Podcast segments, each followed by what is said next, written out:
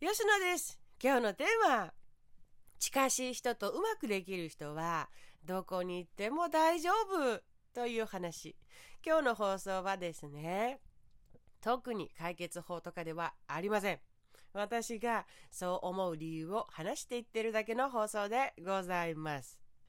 近しい人との関係性をうまく作れる人は、もうどこに行っても大丈夫。だからこそ近しい人との関係性づくり上手になろうと私は思っております。家でできることって外でできますよね。外でできていることも逆を言えば家でもできるということ。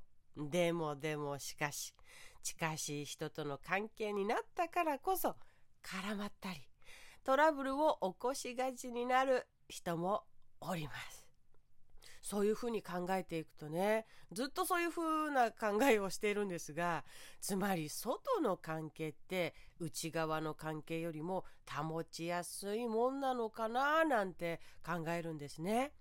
でも、両方とも同じ人間関係には変わりがないじゃないですか。だから、内側の関係も外側の関係も両方うまくいかせることっっていうのはきっととてもシンプルなんじゃないかなと私は常日頃思っております。ということで私が注視している部分はですねあなたの今の家庭内の関係性でございます。家庭家庭家庭なん、なんて言うんでしょう。一番小さい社会の組織であり、なのに一番大切に思っている組織である。みたいな。自分も確立したいし、そのコミュニティではね、相手ともうまくいかせたい。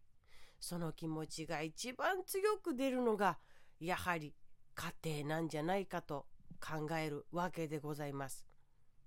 それぞれ一人一人が自分も確立してね、そして確立し合ってね、で、才能開花のサポートもし合えるような空間になったとしたら、どれだけ最高かなと想像するんですね。